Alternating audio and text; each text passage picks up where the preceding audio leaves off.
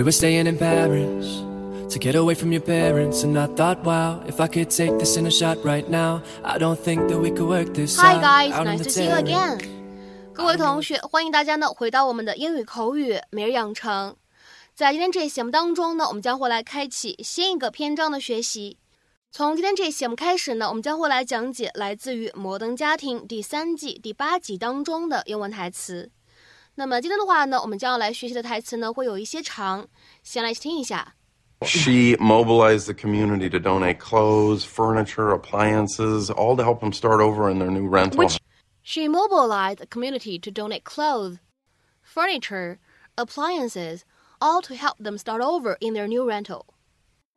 她动员了整个社区为他们捐赠衣服、家具、家用电器， 来帮助他们在新租的地方开始新的生活。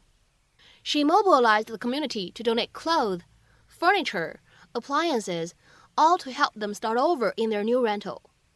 She mobilized the community to donate clothes, furniture, appliances, all to help them start over in their new rental.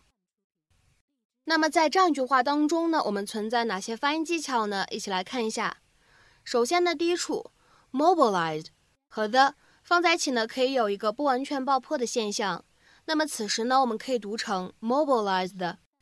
mobilized, mobilized。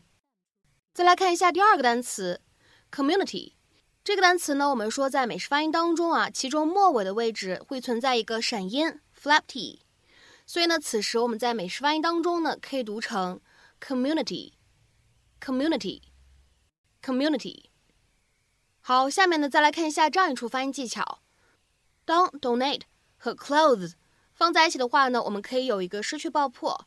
那么此时呢，我们可以读成 donate clothes，donate clothes，donate clothes，而 help them 这样的两个单词呢，我们放在一起会有一个典型的不完全爆破。 那么此时呢，我们可以读成 help them，help them，help them。好，再来看一下末尾这样一处发音技巧，当 start 和 over 放在一起的时候呢，我们可以有一个非常自然的连读。那么此时呢，我们可以快速带过，会变成 start over，start over，start over。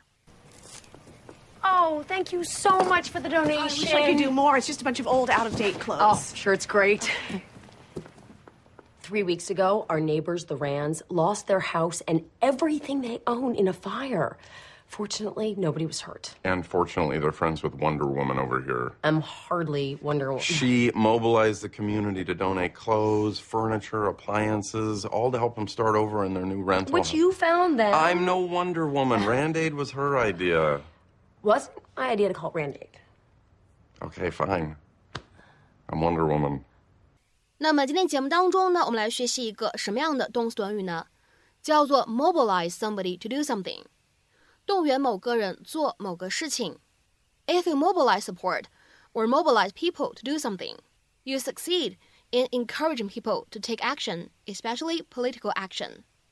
或者呢，我们再来看一下这样的一条英文解释：If you mobilize a group of people, or if they mobilize they come together in order to achieve something。大家齐心协力，一起做某个事情，或者说呢，一起做成、达成某个事情。那么下面呢，我们来看一下这样的几个例子。We've mobilized a hundred volunteers to look for the missing child。我们已经动员了一百个志愿者去寻找那个失踪的孩子。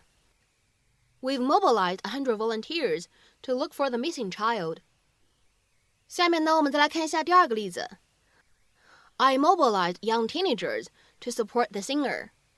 我动员了年轻人去支持这个歌手。I mobilized young teenagers to support the singer。那么这样一个例子呢，其实完全可以活学活用，让我想起了最近《乘风破浪三》当中的王心凌啊登上热搜这件事情。很多的怎么样呢？中老年粉丝啊都在去支持王心凌，给她打 call 啊，把它推上热搜。那么下面呢，我们再来看一下本期节目当中的最后这个例子：The government has mobilized troops to help。政府已经派出军队去帮忙了。The government has mobilized troops to help. 那么在今天节目的末尾呢，请各位同学尝试翻译以下句子，并留言在文章的留言区。学校动员学生们向这个孩子捐款。学校动员学生们向这个孩子捐款。那么这样一个句子应该如何去使用我们刚刚学习过的表达去造句呢？期待大家伙儿的踊跃发言。我呢会在明天的节目当中呢等着各位。See you. We were staying in Paris. We were staying in Paris.